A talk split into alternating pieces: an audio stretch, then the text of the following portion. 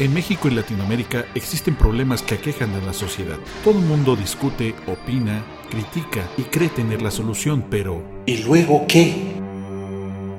El tema de hoy es la encrucijada entre votar, anular o abstenerse.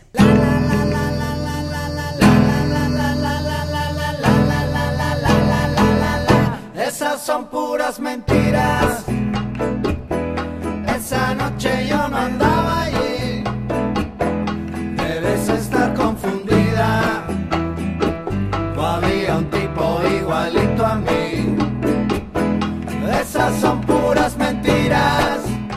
Pues así como esta canción nos dice el título Mentiras a cargo de los Amigos Invisibles, un grupo bastante extrovertido de Venezuela, este mensaje que nos dan muchos de los partidos políticos actuales nos lleva a esta encrucijada, como bien nos dices, ¿verdad, querida Maite Azuela? Pues sí, va bien, porque la verdad es que yo ya llevo varias elecciones muy desanimada en la mayoría de las ocasiones, votando por eliminación, votando por el menos peor, por el que me parece que de alguna manera puede hacer un contrapeso. La última elección intermedia anulé y promoví la anulación del voto y la presidencial ya no lo hice, yo un poco repartí el voto este, entre quienes me parecían, como te digo, ¿no? Los, los menos peores. ¿Qué hacemos aquellos ciudadanos que hoy, frente a la boleta electoral, no nos sentimos convencidos ni entusiasmados por elegir alguno de ellos? Parece más bien que pues nos vemos obligados o a anular, ¿no? En la boleta, a no ir a las urnas o a ver estratégicamente por quién vamos a votar para que el que tiene casi toda la, ahora sí que la bolsa en sus manos pueda ir minimizando su poder. Sí, obviamente pues esta situación de encrucijada que mencionamos en el título no la viven quienes ya tienen su voto asegurado. O sea, los que ellos ya dijeron yo voy a no votar o de plano yo voy a anular o de plano claro, yo Hay muchos que ya están decididos, ¿no, Fabián? Más o menos, ¿eh? yo creo que también hay Yo- muchos que Yo no. creo que, bueno, tienes razón. Allá habrá que ver quiénes, quiénes son los que no. Y siempre se plantean escenarios de, de abstencionismo, ¿no? Y aquí dice, bueno, pues la abstención tiene que ver no solo con que la gente no decida ir a votar, sino con que no pueda ir a votar. Pero ¿cuántos de los mexicanos hoy en día, teniendo credencial en mano, que el día de la elección incluso están cerca de, de la casilla que les corresponde, deciden voluntariamente que no lo van a hacer, tanto porque el sistema de partidos ya no les convence, como porque pues no ven resultados en donde el voto les reditúe potencialmente en su vida cotidiana. Sí, yo igual también pienso como tú. Si la figura del voto nulo tuviera una cuestión jurídica realmente que fuera Que estuviera eh, reconocida, que reconocida, tuviera implicaciones, que fuera ¿no? fuera el- un motivo para anular elecciones, te aseguro es. que la mayoría anularíamos el voto. Y mira, fue una de las, de las causas por las que los anulistas del 2009 estuvieron trabajando y empujando para que la reforma política lo incluyera. Pero ¿qué pasó? Pues que obviamente los partidos políticos sabían que el voto nulo como una opción para protestar podía tener repercusiones pues no solo en su propia imagen, sino en sus carteras. Entonces, hoy en día el voto nulo, a diferencia de en otras elecciones, ya ni siquiera nos va a permitir quitarle el registro a los partidos pequeños. Antes era por ahí una laguna que traía el, el Código Federal de Instituciones y Procedimientos Electorales. Pues entre la votación total emitida, la votación válida emitida, que junta tanto a la votación este, de, ¿no? de quien decide votar por un partido, a los votos nulos y a los votos de los candidatos no registrados, que finalmente se cuentan como nulos, arman una bolsa y esa bolsa se reparte entre los partidos políticos. Entonces, pues ya no afecta sus carteras, ya ni si- nunca ha sido este ahora sí que un, un insumo para que se diga que la elección en tal casilla se, se da por cancelada. Entonces, pues se vuelve una encrucijada justamente porque dan ganas de anular, pero resulta que anular tiene consecuencias que probablemente no sean las deseadas. Y exactamente lo que ha ocurrido también con este tema muy controvertido como el de nuestro primer podcast de la marihuana. Hay muchas eh, posturas, ¿no? Muchas a favor, muchas en contra. Obviamente la mayoría a favor del voto nulo como en el caso de José Antonio Crespo, o también eh, en el caso concreto de Roberto Duque, que por estas fechas también ha salido un video de él donde nos explica más o menos cómo- Reaccionando en contra, ¿no? reaccionando en contra de lo que es el voto nulo, donde él, él especifica que estos, estos votos eh, nulos crearían una especie como de bolsa para los partidos grandes, ¿no? Pues es que justamente como te decía, entra en la votación válida emitida y eso de alguna manera pues le- les repercute para bien y no para mal. Ahora, pues estas reacciones en contra tienen buenos argumentos jurídicos, pero no necesariamente resuelven el enojo de quienes en la boleta no tenemos opciones deseables para decidirnos. Y uno de los que está a favor de anular el voto es el antropólogo y politólogo José Ignacio Lanzagorta, a quien tú entrevistaste. Pues vamos a escuchar cuáles son los argumentos por los que él decide que va a anular su voto y por los que él dice que pues la gente tiene el derecho de hacerlo. ¿no? Ok, vamos a escuchar entonces esta entrevista. Esa noche yo no andaba allí. Debes estar confundida. O había un tipo igualito a mí. ¿Estás a favor o en contra de anular el voto y cuáles serían las razones de tu postura? Eh, en primer lugar, creo que eh, estoy a favor de anular el voto en el sentido de que, de que ha sido ahorita una práctica muy satanizada por muchos comentaristas y muchos analistas. O sea, no estoy promoviendo que la gente anule su voto, sobre todo porque no hay un movimiento articulado que diga para qué lo estamos anulando. Lo que yo, a lo que, de lo que yo estoy a favor es que el que quiera anular su voto, por, por hacerlo como un acto de conciencia, pues puede hacerlo sin todo este temor que hay, a que no es quizás una conducta estratégica eh, ideal para mucha gente. Este, este argumento que manejan muchísimos analistas y que tiene gran punto de razón, y que es que el voto nulo favorece finalmente a la estructura de partidos, sobre todo a los que tienen mayor votación, pues claro que tiene algo de cierto, eso, eso es verdad, pero eso no debería eh, significar que por lo tanto el que no encuentra representación en ninguno de los partidos y que incluso quiere ejercer un voto expresivo, es decir, eh, hacer una especie de desobediencia civil, pues que lo haga, ¿no? Yo por mi parte es lo que pienso hacer. Eh, me piden ser estratégico, me piden decir, no, mejor castiga a los partidos dominantes. Yo, bueno, no encuentro en mi distrito en particular, si tuviera alguna candidatura que me entusiasmara, por supuesto que, le daría mi voto, pero en mi distrito en particular digo, no encuentro con quién y prefiero, por este acto de conciencia, simplemente anular. ¿no? ¿Te refieres a desobediencia civil? ¿Qué significa desobediencia civil? La desobediencia civil es un acto en el que un ciudadano se niega a cumplir con alguna de sus responsabilidades o de sus obligaciones que están en la Constitución, esperando un resultado político, es decir, eh, a señalar algo que está mal y que haya una consecuencia al respecto. ¿Qué diferencia hay entre abstenerse y votar nulo? Supongo que hay muchas diferencias como, como electores, porque hay quien se abstiene por el simple hecho de que pues no se enteró, no tiene su IFE, no la renovó, bueno, perdón, su credencial del INE.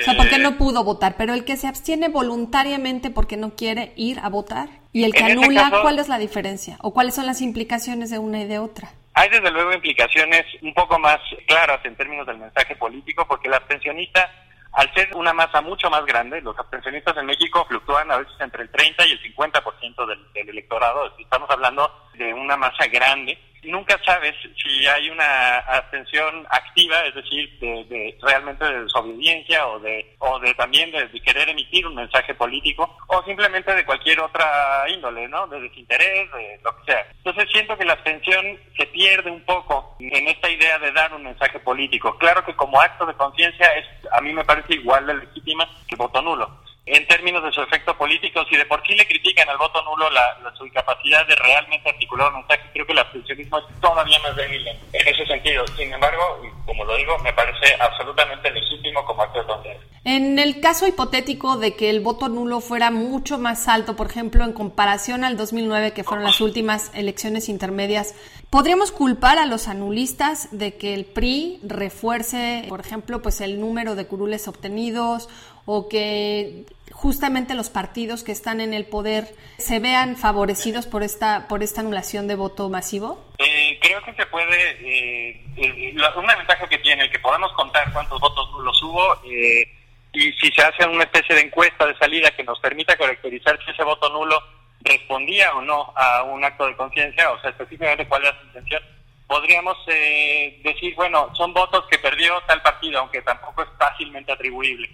Este, entonces, asignar el impacto específico que va a tener el voto nulo en una repartición de curules y en una repartición de bienes es complicado. Ahora, sabemos que sí, se, sí, tiene un impacto y este y este impacto eh, para el anulista es relativamente eh, superficial. Es decir, el anulista dice, bueno, sabemos que, que a lo mejor el PRI va a tener mayoría, este y sobre todo si viene con esta alianza con el Verde, etcétera, pues a lo mejor esto es mayoría absoluta, ¿no? Pero es una responsabilidad que definitivamente no está dispuesto a asumir porque lo que quiere es que ese, ese porcentaje alto que haya del anulismo eh, genere alguna, algún tipo de respuesta. Este, la respuesta que sea en 2009 se tuvo una reforma política quizás no la mejor para los intereses sobre todo de los anulistas que en ese entonces exigían mayor eh, mayor acceso de ciudadanos eh, a la vida política sin mediadas por las cúpulas de los partidos. Eh, bueno, se lograron las candidaturas independientes, que sabemos que tienen muchas limitaciones, ¿no? Pero en este caso, un porcentaje de voto nulo que fuera elevado, que elevado, también muchos nos preguntan, bueno, ¿qué es elevado? Pues quién sabe, ¿no? Justamente se, se mencionaba yo en un artículo en, el blog de la redacción de la revista Nexos, eh, de la elección de 1976, en la que hubo un 5% de votos designados a, Valentín Campa que fueron considerados nulos porque la candidatura de él no estaba siendo no era no era válida. reconocida ajá.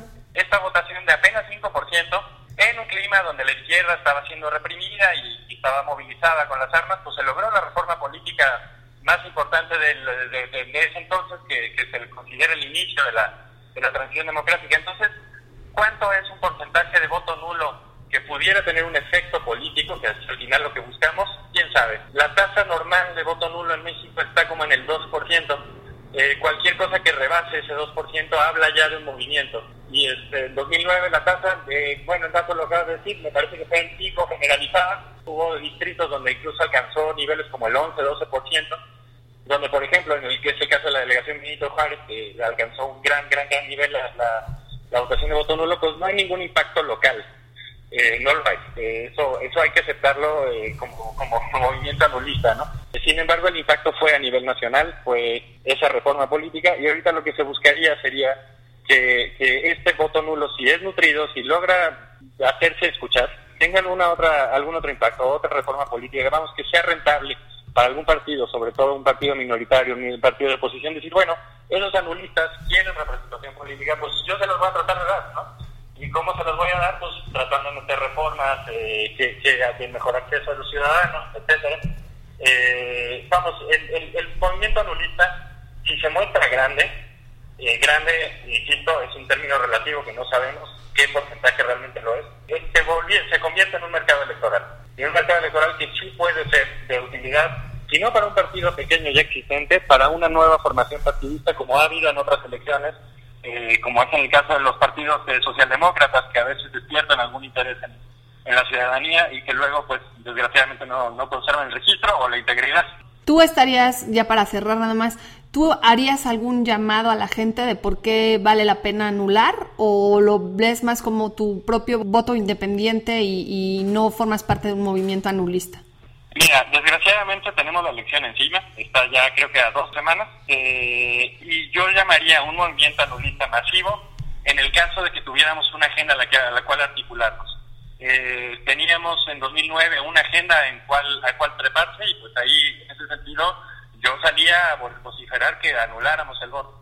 En este caso no lo hay o no hay todavía con mucha claridad un movimiento más o menos uniforme más o menos claro que diga, sí, eh, si anulamos significa esto. Y en ese sentido yo soy un poquito más tímido en decir, este, eh, salir a gritar, anulemos el voto, ¿no? Eh, pues mientras más seamos mejor, porque no está claro qué es lo que estamos diciendo. Pues esta fue una postura a favor de votar en nulo, pero tenemos también a quienes tienen suficientes argumentos para decir que no conviene anular el voto. Así que entrevisté a Javier Aparicio, que es profesor del CIDE, se especializa en elecciones, en economía política y en métodos cuantitativos y es colaborador del periódico Excelsior. Vamos a escucharlo, Fabián. Primero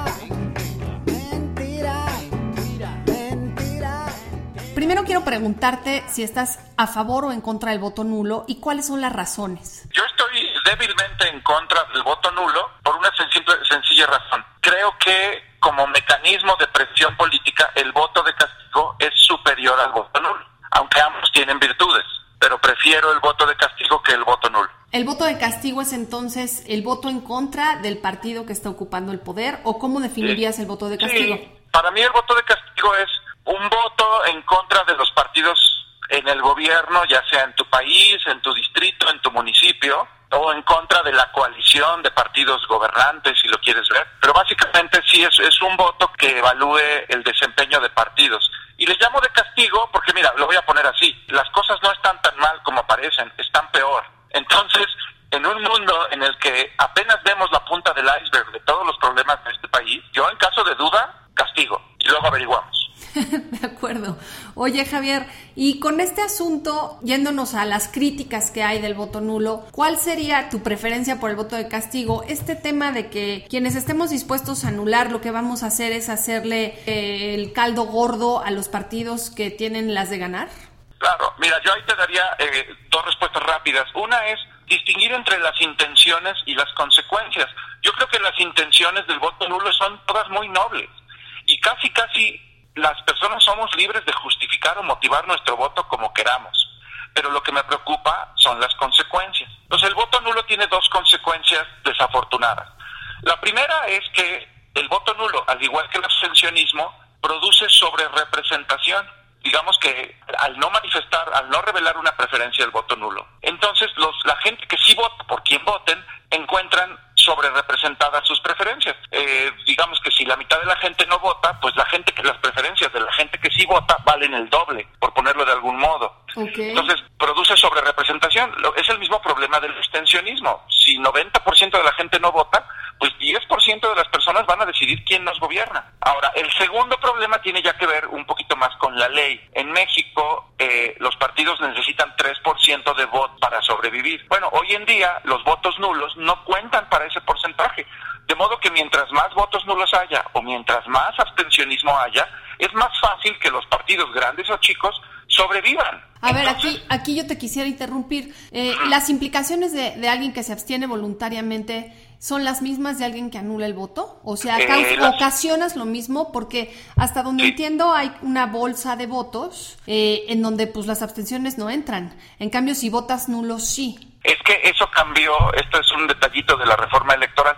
Hasta 2000, hasta 2012 los votos nulos entraban en la sumatoria de votos con la que se calculaba el, el, el 2%. El voto válido, porque el voto nulo era un voto válido, digamos, era voto válido para calcular el denominador de votos totales. Así es. Pero con la reforma de 2014, que subió el porcentaje de sobrevivencia, subió de 2% a 3%. Ahora, en ese porcentaje, solo entran los votos partidistas, los votos válidos. De acuerdo. Eh, entonces ahora el voto, digamos que en el pasado el voto nulo por lo menos podía ayudar a deshacerte de un partido chiquito. Sí. Ahora es al revés, ahora el voto nulo, igual que el abstencionismo, ayuda a que los partidos con pocos votos sobrevivan. Entonces, la verdad es que se vuelve complicado eh, pensar que si anulo mi voto estoy protestando y que con eso estoy castigando a quienes quiero castigar. Tú como propuesta para protestar tienes la claridad de que este voto de castigo puede funcionar, pero puede ser un poco incongruente porque, por ejemplo, en mi caso, si voto por un diputado federal intentando castigar al PRI, que aunque no tiene mayoría absoluta, pues con sus alianzas la, ha conseguido, tendría que votar por algún partido de oposición, supongamos que este sea el PRD, pero en el Distrito Federal tendría que votar por un partido que le pueda hacer contraparte al PRD, es decir, votar por el PRI. Pareciera que el voto de castigo me hace ejercer una incongruencia que no estoy dispuesta a, plasmar en, la boleta, ¿me entiendes? Sí, digamos que todo tiene costos. A lo mejor el voto no lo tiene este costo que sin querer queriendo ayudas a, alguien a quien quizá no quisieras ayudar. Ahora, la ventaja del voto nulo, bueno, es una protesta en la medida que los actores políticos sean sensibles a esa protesta y a esa intencionalidad, pues a lo mejor funciona, ¿verdad? Eh, ahora pasemos al voto de castigo. Es cierto, eh, como que escoger a un partido corrupto o corruptible para castigar a otro suena un poco raro, digamos, desde un punto de vista normativo, alguien puede decir, yo no estoy dispuesto a votar corruptos. En cuyo caso yo me voy hasta el otro extremo. Digo, mira, sí, asumamos que todos son iguales, o sea, asumamos que todos son corruptos o todos son corruptibles, y en un mundo de políticos corruptos, lo mejor es fragmentar el poder, producir alternancia, producir elecciones competitivas. Digamos que no permitir que los corruptos concentren demasiado el poder. Exacto. Y entonces, claro, eh, a lo mejor en el Congreso Federal hay que contrarrestar la fuerza del PRI y sus aliados. Pero en el DF hay que contrarrestar la fuerza del PRD.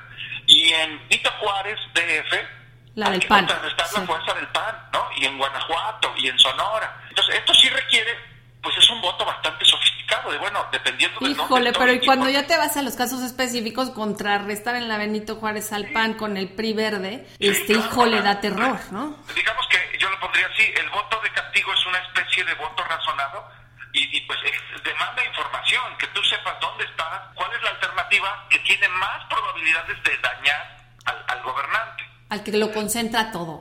¿Y qué pasó entonces? Pues sí, así como están estas opiniones encontradas, pues yo creo que la gente también por eso está confundida, ¿no? Porque son tantas, tantas ideas que se copian los mismos partidos que pues ya ni sabes ni por cuál votar. Es eso, es muy difícil diferenciarlos porque ¿qué puede ser? El partido, ¿no? Que fuera diferente de su plataforma, el candidato, que sus trayectorias fueran tan abismalmente distintas de uno y del otro que tuvieras, ¿no? Claridad que vas por uno. Y sus propuestas de campaña. La verdad es que hoy las ves y pues parece que se las hizo el mismo asesor. ¿no, Sí, Fabián? sí, todos la copiaron. Mira, yo, yo, yo propongo que deberían de ser un solo spot para todos los partidos. Y con eso nos ahorramos un dinero. Muchísimo dinero y tanto dinero que podría quedar algo más o menos así. En el PRI, PAN, PRD, Verde, Panal, etc. trabajamos trabajando por lo que más quieres y que importa, pues tu voz es nuestra voz porque... Somos muy conscientes de lo que no funciona en México. Los partidos. Este spot fue grabado con un celular. Es la esperanza de México. Déjame adivinar, tú también eres turquesa. Soy burguesa. A huevo. Aumentemos el salario mínimo. Que en 12 años no hicimos. Es lo justo. ¿Y la verdad? ¿El partido sí cumple? Y otras cosas buenas están por venir. Ajá. ¿No sabes? Ahora el internet va a ser mucho más barato. Pero yo no tengo ni computadora. Decidimos defenderte. Que nadie nos diga que no se puede. Claro que podemos. Decidimos ser de izquierda. ¿A poco no? Hijos de toda su re... madre. Y así quieren que uno vote, ¿eh? Mangos que...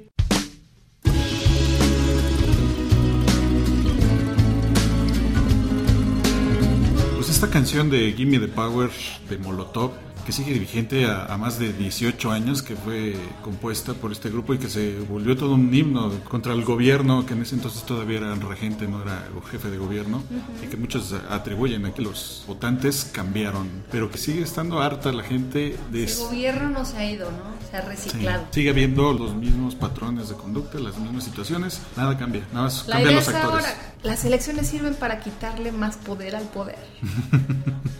o más bien darle más poder al poder, ¿no? Yo creo. Pero en fin, yo creo que eso es algo que también, por, por lo que la gente ha, ha, decidido también muchas veces anular su voto. Y alguien que también está a favor de anular el voto es Paola Zavala, a quien tú entrevistaste, Maite. Sí, fíjate que Paola Zavala es abogada especialista en derechos humanos y colabora con, con Animal Político. Eh, ha escrito un par de artículos a favor del voto nulo y básicamente ha revisado cuáles son los argumentos eh, que se están levantando en contra, así que vamos a escucharla. Ok, vamos entonces a escuchar su entrevista.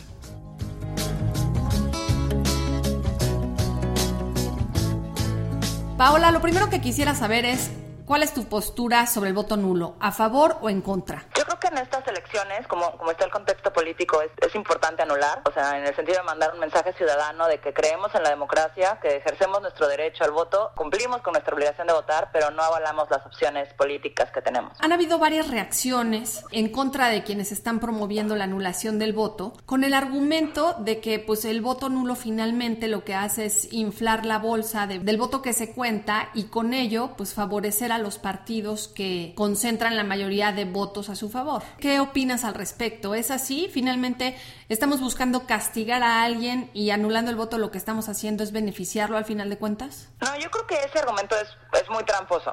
Primero, porque ese argumento solo aplica para el tema de la votación en materia de diputados. Cuando votas gobernaturas, delegados, presidentes municipales, esos votos no son contados para el tema de financiamiento a los partidos, ni tiempo de radio y televisión, ni mucho menos plurinominales. O sea, ahí no aplica ese argumento en, en, ningún sentido. Y en el tema de diputados, yo creo que tampoco aplica, porque el tema no es que beneficies a ningún partido. Es cierto que se toma la votación total de votos y los votos nulos se disminuyen, pero en este sentido, el voto nulo solo conserva la ventaja que los partidos o, o la desventaja que los partidos por sí mismos hayan logrado, no beneficia a ninguno en particular.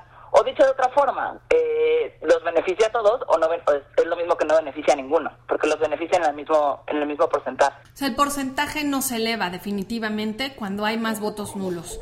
Nada más lo que haces es reiterar que el que ganó, pues ahí se quedó. Exacto, o sea, conserva la ventaja de los partidos que ganan, o sea, no, no la revierte. O sea. Exacto, la conserva, no la revierte ni la potencia, que ese es el argumento como que ha estado circulando como incluso para acusar a quienes anulan el voto de porque incluso, por ejemplo, hay un artículo de Alejandro Encinas en donde dice abstenerse o votar nulo, lo que hace es favorecer al PRI directamente. Sí, no, es que claro, o sea, es que como no votas por Morena, él dice que estás este, favoreciendo al PRI. ¿no? Y eso tienen mu- mucha gente, muchos partidos que no son el PRI, están, están justo en contra de la campaña del, del voto nulo por eso. ¿Qué diferencia encuentras entre quien decide abstenerse voluntariamente y quien decide votar nulo? ¿Y qué implicaciones tiene una decisión o la otra? Mira, a mí me gusta pensar, o, o- desde donde yo lo veo, es que el abstencionismo se acerca más a la indiferencia y el voto nulo a la protesta. ¿no? Me, me, me parece que además de, de los argumentos sobre, sobre el financiamiento y las plurinominales y todo este debate, lo- los que anhelamos, lo que nos importa es ejercer el derecho al voto primero y nuestra libertad de expresión, ¿no? El voto nulo más cercano a la protesta y el abstencionismo más cercano a la diferencia. Eh, en este sentido, yo creo que la gente que vota nulo, como te dije antes, está haciendo su voto, cree en la democracia, pero se está diciendo que no se va a acostumbrar eternamente a votar por el mes peor, que son las opciones que nos están dando en la boleta, ¿no? Nos dicen, estas son las opciones que tienes y esto es democracia. Pues no, o sea, creemos que puede ser diferente y que puede ser, que podemos tener mejores opciones. ¿Qué impacto crees que tenga el voto nulo en caso de que el porcentaje sea más alto que el de la elección intermedia pasada? ¿Se generaría un movimiento propositivo? ¿Se quedaría nada más como un registro de gente que está protestando contra el sistema de partidos? ¿O cuál es el escenario que te imaginas para que el voto nulo tenga cierta utilidad? Yo veo dos escenarios.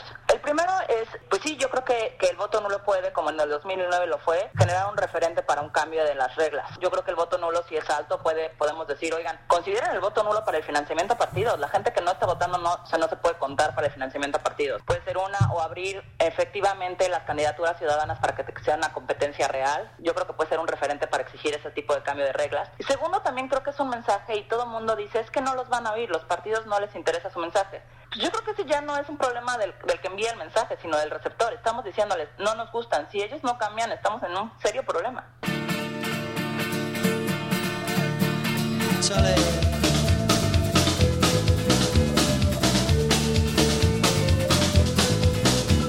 Pues así como esta canción de Mala Vida de Manu Chao del álbum Pachanca.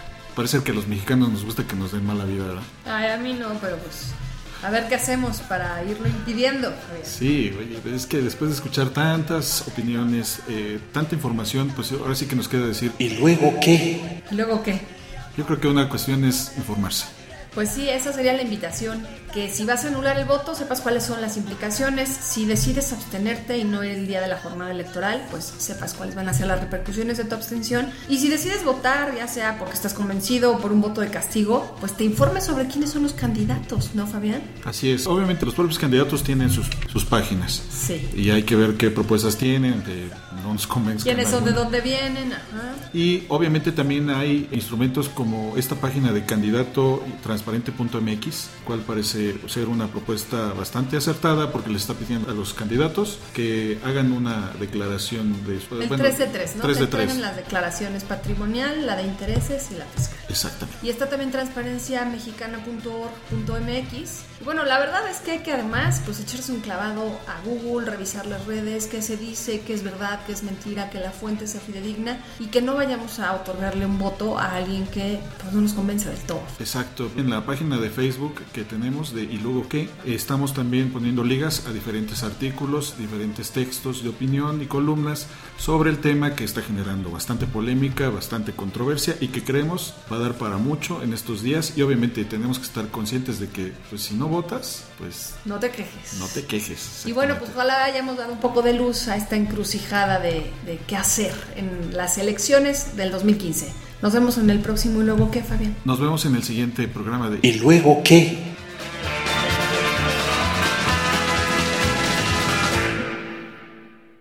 ¿Ya sabes por quién vas a votar, Fabián? Sí, yo creo que voy a votar por el verde. Por el verde. sí, es que a mí me convencieron con los boletos del cine.